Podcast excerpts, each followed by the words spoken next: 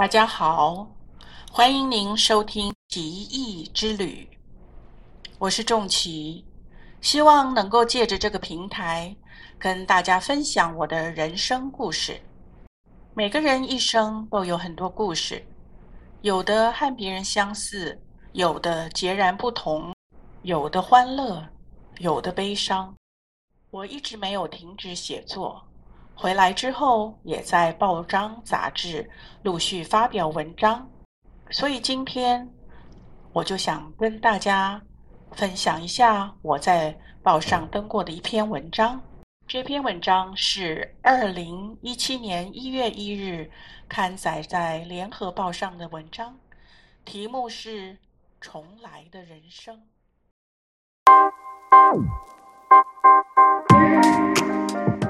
你从哪里来，往哪里去？人生是一场旅行，你我他的人生风景，一起聊聊。伊人旅。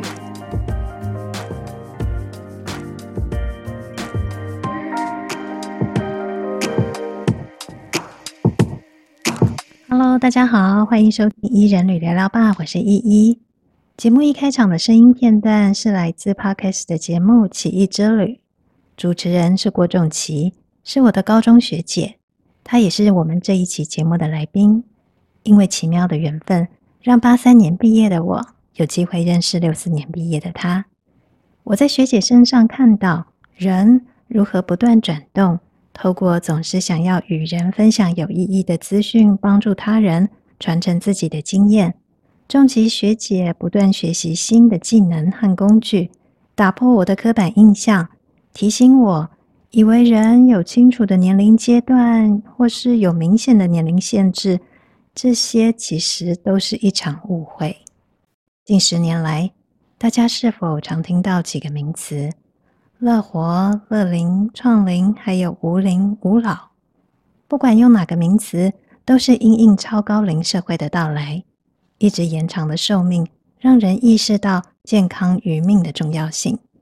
以及面对过去认定的老，其实现在都还很年轻。想想看。现在七十岁的人，在九十几岁的人面前都还是小孩子呢。然后现在在街上，这几个年龄的人口越来越多，不再稀奇。年龄这个刻度，过往被定义的年轻、老、有活力或退化，目前正逐渐被推翻。回溯一下，上一集节目，我采访的中华电信基金会前执行长，在办理一般人称之为退休的手续后。他现在展开了更自在的草编传承事业，真的是事业，不是打发时间玩玩而已。我喜欢跟年轻人聊天，观察世代的变化，也喜欢向长辈请教，学习他们的智慧与圆融。但我也要把这些年龄标签铺成平面，所有人在同样的时间点上，每一天睁开眼睛都是出发，都是体验，也都在学习。这是如常的生活风景，没有界限。谢谢仲奇学姐给我的启发。今天聊聊爸的题目是《美丽人生奇异之旅》。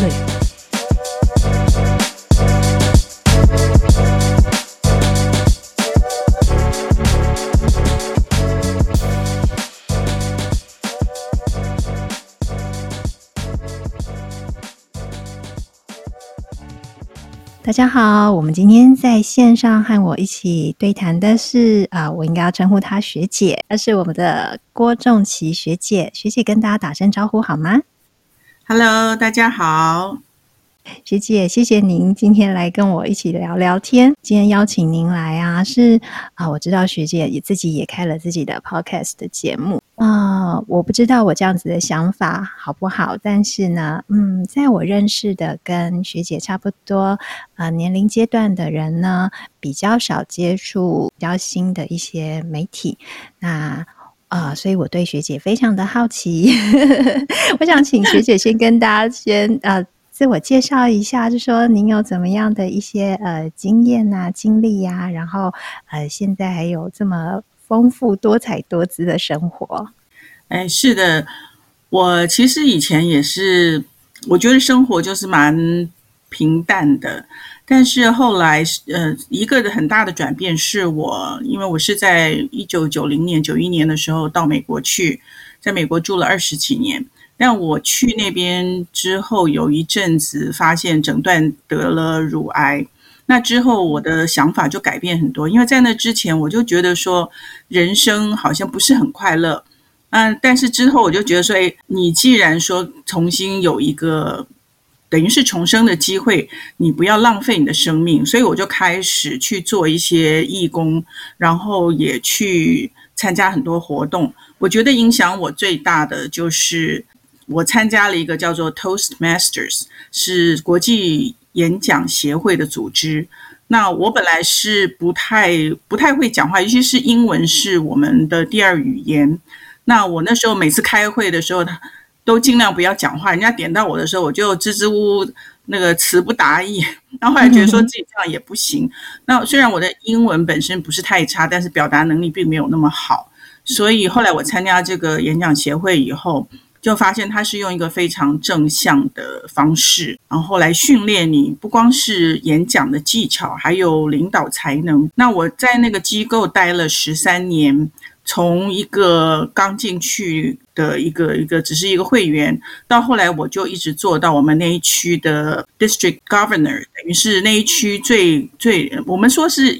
因为我们基本上是说是一个从上到下一个一个 support organization，所以我们不会说是我下面有多少人，而是我 support 多少人，就是我帮多少人的忙，所以我那时候有三千个会员。呃，就是我们在替他们服务。那我那时候是在北德州的一个 district 里面当 governor。事实上，到目前为止，我是唯一一个唯一一个亚裔女性的 governor，district governor，很不容易。那之后，我想就是因为，因为我就是也是创立了一个 breast cancer support group，因为那时候得了癌症以后，就觉得自己的资讯很缺乏，不知道要到哪里去问谁。那我我觉得其实跟我有相同的经验的经历的也应该不少人，所以就开始成立在 Dallas 那边成立了一个亚裔的乳癌协会的一个一个互助会。嗯，所以我们大概有十几个成员，那经常聚在一起互相支援，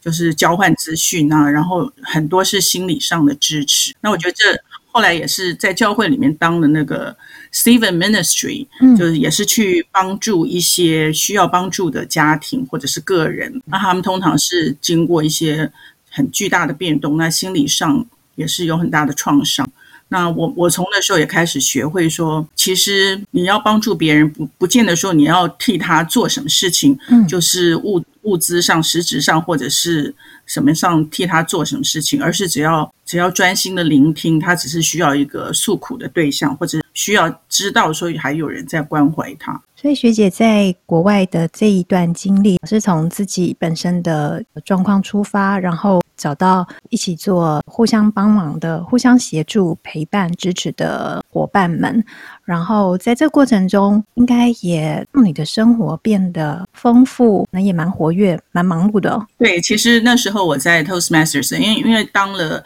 我是从 Area Governor。开始一直做到 District Governor，就是替替那个整个 District 服务了五年的时间。嗯，那在那段时间里面，我几乎每个 Weekend 都要出去，因为我们通常都会有比赛，或者是有什么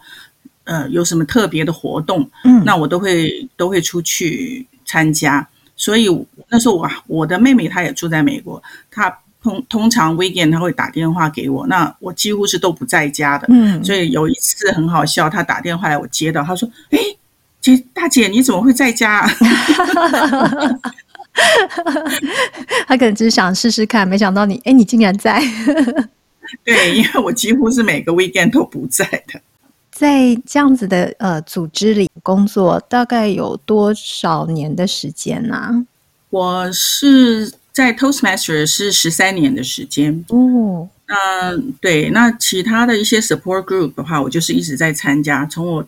从我我是二零两千年的时候，两千年的时候诊断出乳癌的，嗯，所以从两千年开始，我就是一直有参加 support group，一直到我回台湾的之前，我才停止。那另外，我在因为我也是希望说，我把我这些经验分享给一些朋友，或者是一些华人社会的一些社区里面的朋友，让他们知道说，其实你并不孤独。如果有什么事的话，其实。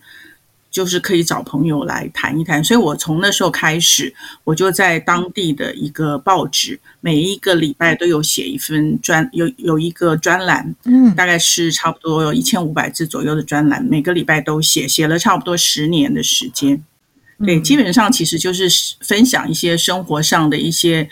小故事啊，然后一些想法呀，呃，也是。尽量我都是用比较正面的态度去看待，然后结尾的时候都是一些鼓励的话。所以那时候在当地的报纸，很多人就是都是我的读者啦。那因为大部分很很其他的专栏，有的时候都是比较牵涉到政治，有时候就会不同立场。嗯，那讲话有时候就比较尖锐一点。那他们就觉得说，看我的文章就。比较比较清新的感觉，而且是比较正向的，哦、所以我在其实我已经停止写专栏了，大概呃五六年之后，有时候在餐厅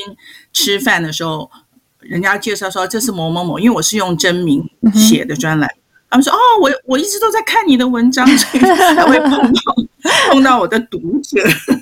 我就觉得说，哎，真的还有一些人对他们有有一些影响，嗯，呃，是正面的影响。我就我就觉得说，哎，目的达到也还蛮开心的。他们问你，嗯，怎么停笔了啊？为什么停笔？就是很多原因 啊，哈哈，嗯，有时候就觉得说，反正因为其实。”你又不是说每天家里面都会发生什么大事，嗯嗯嗯、虽然身边有很多小故事可以写，可是有的时候有一些事情其实其实不好写出来，因为如果。牵涉到你身边的亲戚朋友，嗯、呃，如果写出来的话，人家有的时候会自己对号入座啊，或者说就就觉得说你在探人家的隐私，或者家人就觉得说这些事情我不希望你写出来，嗯嗯，所以其实。下笔的时候都还是稍微有一点点斟酌，有的时候实在是觉得这些事情不应该讲出来的时候，会用那个假名，就是、嗯、呃，等于像写小说那样，用用用别人的名字，可是还是会有人对号入座，就说：“ 哎，我知道你写的那是谁呀、啊？某某某。”我就说：“对不起，不是他啦。哦”嗯嗯嗯嗯嗯，有些小小的困扰这样子。对 对，嗯嗯，那后来后来也是有很多生活上的变化，后来就觉得说，呃，暂时先停一阵子，但是回来回来台湾之后，没有再继续写专栏，只是偶尔还是投稿就是。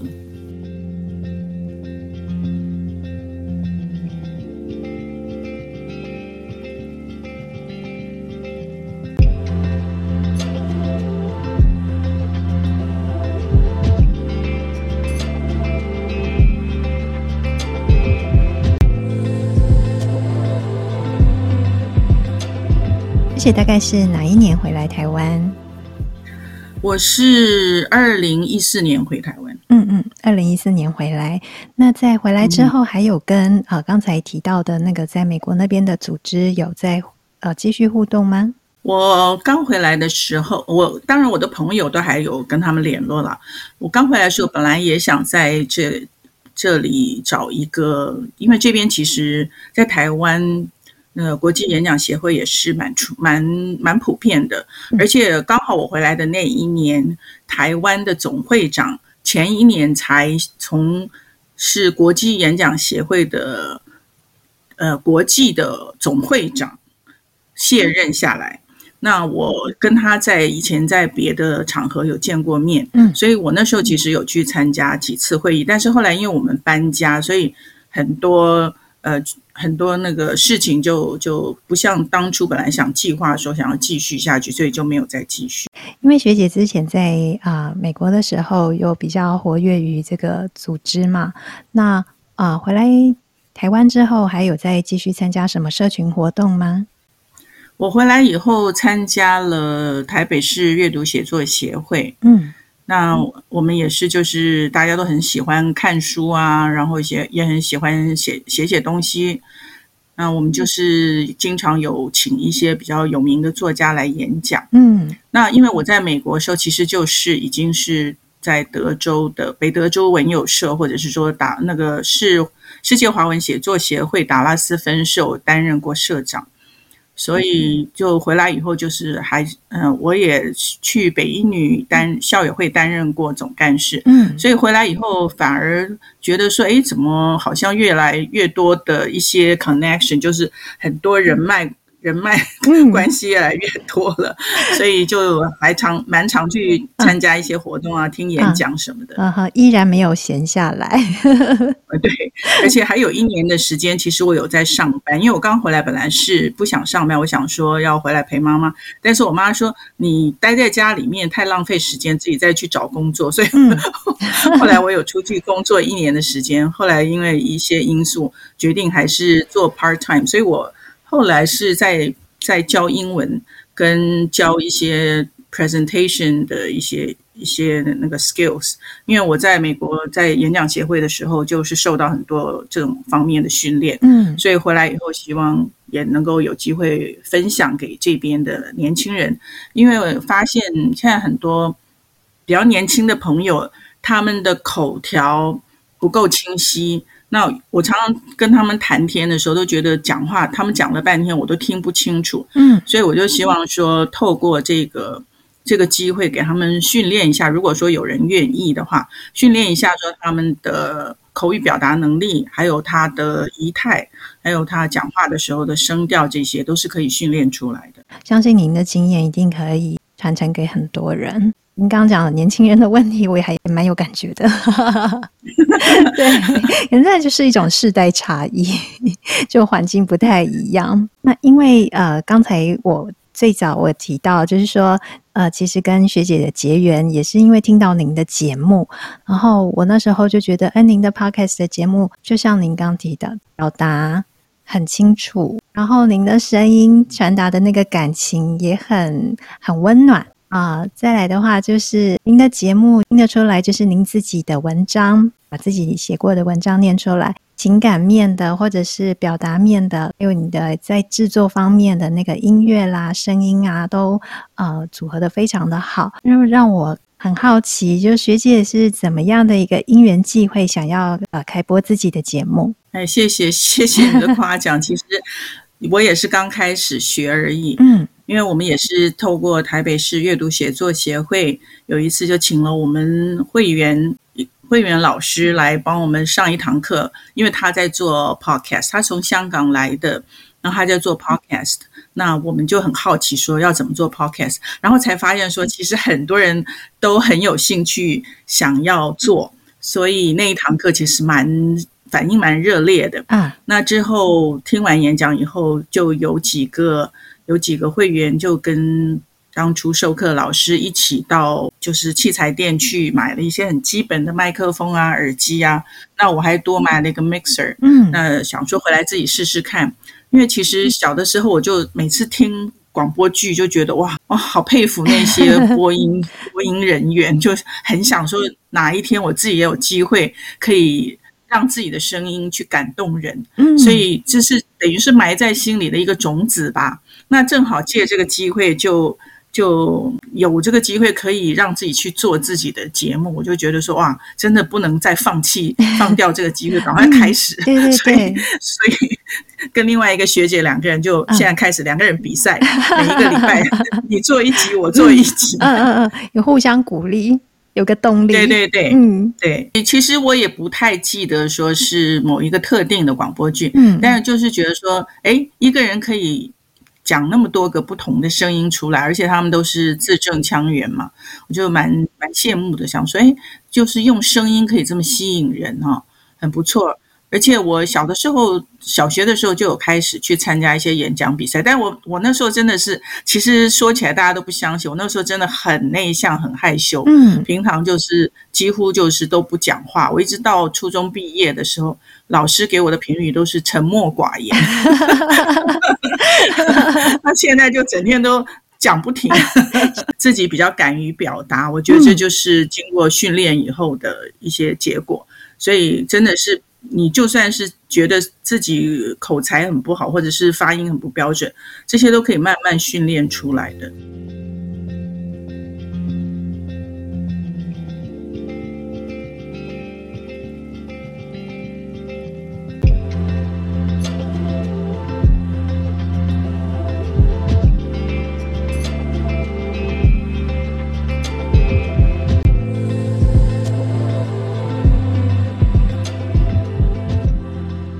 学姐在制作这个自己的 podcast 的时候呢，有没有遇到什么困难啊？怎么解决？当然有啊，因为一开始的时候对，对呃，对于这些怎么去录制还不是很清楚。虽然虽然说像我们我是用 Audacity 在录音，那这个软体其实我在二十年前在美国的时候就有用过，但是后来并没有一直持续的使用，所以就是等于重新回去学。嗯，那。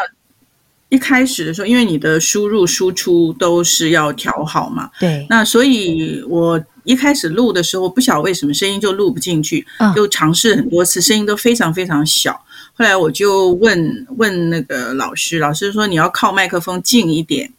然后录的时候你要看到那个声波的波动在正常的范围，才表示说录进去。呃，是正常的。那如果说真的是录的太小声的话，在你录完以后还可以去调整，把它把它大声放大声一点。嗯嗯所以一开始的时候，我真的录第一集的时候，我是录了好多次，然后到最后放出来都没声音。我本来已经上架，然后一听怎么都没声音，就把 又拿回来，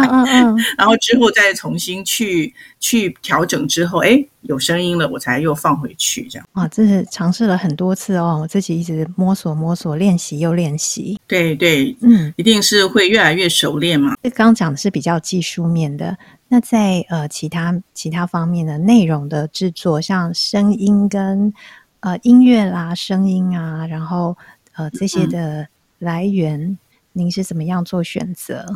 我内容我因为回来以后就开始回想一些小时候的事情，所以我内容基本上是用我以前在报纸上发表过的文章，然后我就是每次选一篇不同的。啊、自己念，因为自己是写的时候就有很有感觉，所以念出来念自己的文章跟念别人文章当然又不一样。至于，呃，一开始几集都是讲我小时候，因为我是在北投的中心新村眷村里面长大的，所以一开始几集都是介绍我们眷村以前的故事或者是以前的生活。嗯，那之后可能会就。会就会分享一些不同的文章。音乐方面，我不是我的强项了。我先生他是对音乐他比较比较专长，所以我就请他帮忙。那他给了我一些他度过的音乐，所以我从里面拣选出来。但是以后可能嗯会再去学习怎么样把音乐是适度的加到自己的录音里面，所以这个还在慢慢学习之中。那。当然不会的时候，我就会去请教他。就像我们小时候讲说“学如逆水行舟，不进则退”，所以我们一定要往前走。虽然是一句老老词，嗯，对对对，可能每一集都比之前要再多会一点点东西，或者是有点微幅的调整都好，这样子。对对对，希望如此。嗯嗯，那学姐，您在节目开播以来啊，有没有收到什么样的回响？让你印象深刻的，我到目前为止，因为我都是只是跟我的朋友们分享，我并没有说是好像很广泛的去宣传啊什么的，所以我我想我的听众，我也我也不是很在意说是不是要一下子增加很多听众了，所以我想我的听众群目前还是很有限的，大部分的人给我的回响就是说。也许音乐方面可以再加强一点，然后说你的声音很温暖啊，嗯、然后听了以后很很感动啊这一类的，所以就是鼓励很多啦。那让我觉得说，哎，还可以继续做下去。我还帮我妈妈也订阅了，哦，真的，对对对对对，我在我妈妈的平板上面帮她设定好，就是订阅，叫她要按时收听。哦、我觉得就是就像我刚才一直有讲到，就是说您的节目是一种很好的陪伴。那未来有希望，就您的节目的呃名字叫做《奇异之旅》，有希望未来呃可以让《奇异之旅》再发挥什么影响力吗？我希望，因为这个 podcast 上架以后是可以回去再听以前的录录制的，不是说你好像一个礼拜新的出来，旧的就没有了。对，所以我是希望说，慢慢的能够，因为因为也是希望给人一个正向的一个心态，跟正向、跟温暖的感觉。嗯，所以我就希望说，慢慢的，如果听众群越来越多的话，希望能够。再继续制作一些除了我自己的故事之外，能够分享一些别人的故事，也是很感动人的故事。嗯哼，那让大家都知道说社会的光明面、社会的正向的个力量，这样子。好像您以前在写专栏一样，呃，用文字来鼓励大家。那未来的话，可能是用声音来做一些分享。对对。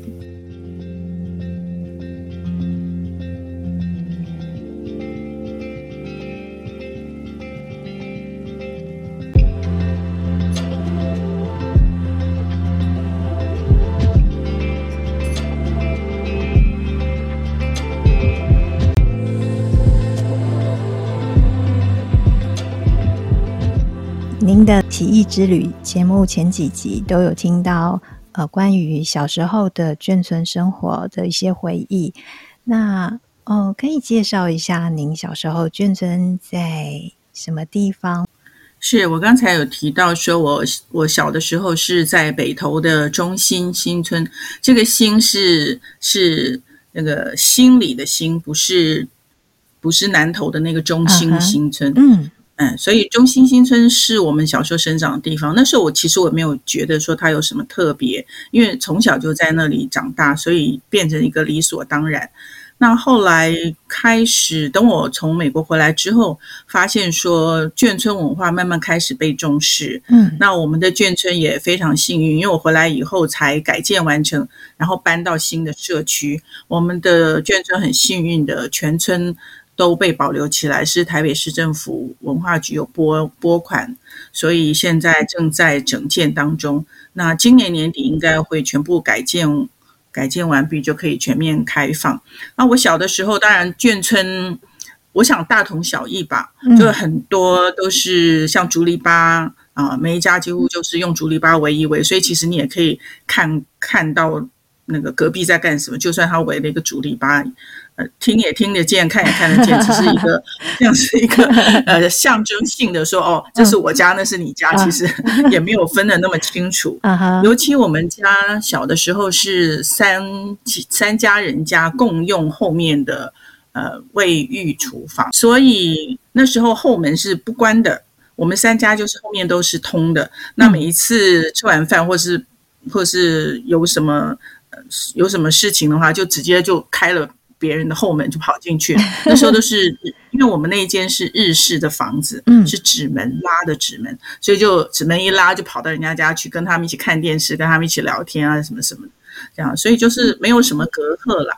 那嗯，有一些像毛美忠导演他提到说，他们小时候就拿了一一。一个饭碗，然后全村每一家的菜都去尝一尝，就喂饱了。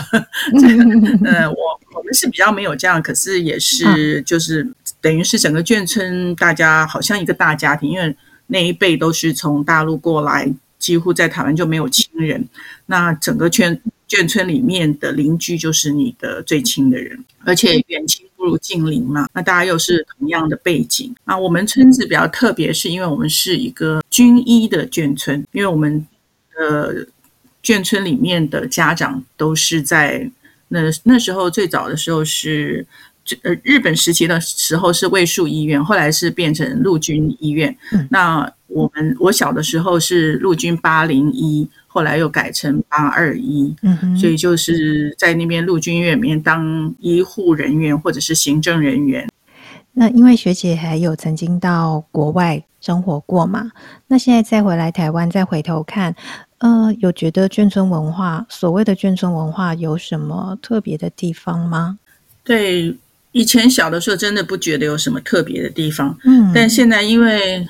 后来也有有有一些像电视连续剧或者是电影，嗯，讲到一些眷村的生活，才知道说这是一个非常特有的文化。等于是就是像我刚刚讲的，整个眷村里面就是像一个大家庭，那彼此之间就是彼此的家人，那没有什么太大的隔阂。嗯，当然也有吵架的时候了，因为家人有时候也会意见。不一样嘛，嗯，但基本上，而且是来自这个五湖四海的每一个省份都不一样，嗯，那乡音都不一样，有时候你就会学会了不同的一些一些省份的一些方言啊什么，或是至少不会讲也会听听得懂了，因为从小就在那个环境里长大。那每一家都有不同的做菜的菜肴啊，所以他们就现在那个眷村的饮食文化也是很被 promote，就说什么眷村菜，眷村菜。那其实你要真问我，我还不太知道眷村菜是什么。哎，我也不知道哎，因为我也会问我妈妈，好像就是每一省的都有一点。对对对，我也会问我妈说，到底什么是眷村菜，或者说外省菜到底是什么？因为我妈妈也是，然后就。他说他也答不出来，可是就是就是我们平常吃的东西啊，他也不知道要怎么形容，他也不知道怎么现在会被 会被特别拿出来说，这是一个一一个有特色的东西。对对对，其实每一个人的生活真的是都有特别的地方。我们小的时候不觉得是特色，那现在人家看就是特色。嗯，而且我因为我现在在中心新村当志工嘛，有时候也担任导览，那就有特别介绍说我们的我们的台湾的这个眷村文化是全世界唯一的仅有的，因为别的国家并没有这样一个文化，因为我们是跟随国民政府嗯来台的一些一些军人自己组成的这个眷村。那其他的国家好像没有这种情形，说好像一群军人呃撤退，然后住在一起，然后一辈子都是邻居，好像就是没有这种情形。嗯，他们当然也有军事基地，他们也有那个 military village，但是通常就是你指派到那边的时候，那就全家搬到那边去。那你如果说转转派到别的地方的时候，又全家又搬走，就没有说是好像从小什么。就是从除了第一代，还第二代，甚至第三代都在同一个地方，这样子一直住在一起，彼此的关系这么紧密，这样子。那我们眷村还有一个特色，就是北投就是温泉文化嘛。嗯，那我们眷村里面也有，以前也有公共的温泉浴室，所以在整修之后。听说是还会再开放，哦、到时候还不晓得会不会也是可以去洗公共温泉，就是也开放呃，在北投可能会多一个公共的呃温泉池，哎，可能对，嗯、但我不知道他们整修到最后以后是呈以什么样的面貌呈现出来，嗯哼，所以要等整修完毕以后才知道。但是至少我知道说他们是。准备要重建这个公共的温温泉浴室。那在最后的话，呃，因为聊到中心新村嘛，然后学姐也有在这边当志工，呃，我们来做一点小小的广告。那中心新村的话，我知道在脸书上面有一个北投中心新村的粉专。那不晓得还有其他的管道可以知道中心新村的有哪些活动吗？是的，中心新村他自己有一个网站，哦、那上面有一些。活动消息，那目前因为全村都还在整修，所以活动比较少，就比较固定的就是每个礼拜六跟礼拜天，嗯，下午两点一场，三点一场，有一个导览。那就是，但是因为现在没有全村开放，所以导览只是限于我们的两个展览室。那以后开放以后，我们导览就会就会带大家进入整个村子，然后介绍整个村子的情况。到时候一定有更精彩的故事可以跟大家分享。分享，因为我我小的时候真的在那边长大的时候是有蛮多故事的。其实我真的是没有回来以前，这些故事都已经被遗忘了。嗯，大概是像那个人家讲说电脑储存不知道储存到哪里去了，嗯，回来以后再再去把它取出来，去找了半天才找到吧。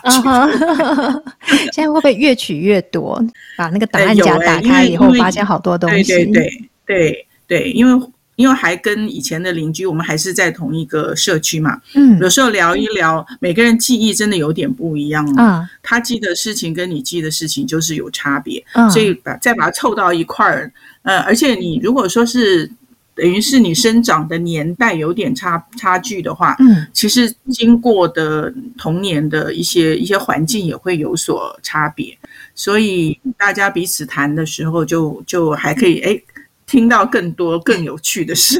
嗯嗯嗯，但说实话，搬到新的社区以后，跟以前的眷村感觉就完全不一样了啊！因为住宅，因为以前就像那个呃一个大家庭，然后大家都熟识，然后走来走去都觉得说就是彼此都都很很很熟念。但是现在，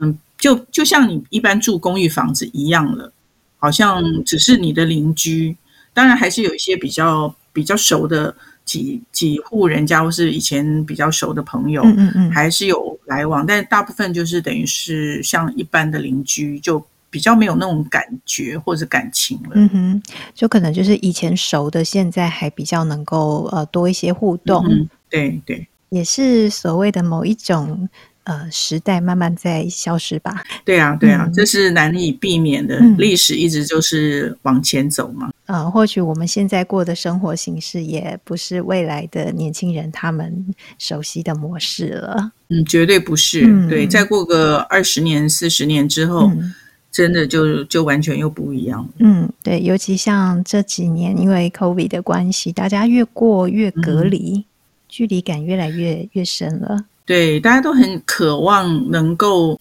回到以前，但是事实上是回不去，嗯、只是说你要怎么样在这个新的环境里面重新建立一个人际关系。真的要好好的思考一下，嗯，而且我觉得蛮有趣的是说，我们我现在发现来很多来参观眷村的，因为其实像我们这一辈对眷村至少都听过，嗯，啊，可是年轻的二十几岁，他们没有没有听过，也没看过眷村是什么样子，嗯哼，所以他们来眷村的时候真的蛮好奇的啊。那我觉得既然已经我们已经开始这个把整个村子眷村文化保存下来，就要把一些。以前的东西介绍给他们说哦，你的父母甚至你的祖父母，嗯，他们那一代是在这边是怎么样生活的？我对年轻人来讲，那好像对他们来说好像是一个什么上辈子的事情，上上辈子，对。嗯，对，因为我我还有一些些经历过那个时代，所以呃比较熟悉这样子。那、嗯、或许我们未来都是有新的呃社群模式，我可能变成一个网络上的。呃，社区网络上的眷村都说不定了。未来，对啊，就像我们现在都是在线上对 聊天，对对对。其实因为真的还蛮有缘分的，后来我们才发现我们俩彼此住的还蛮近的，但是今天也采用线上录音的方式。对对对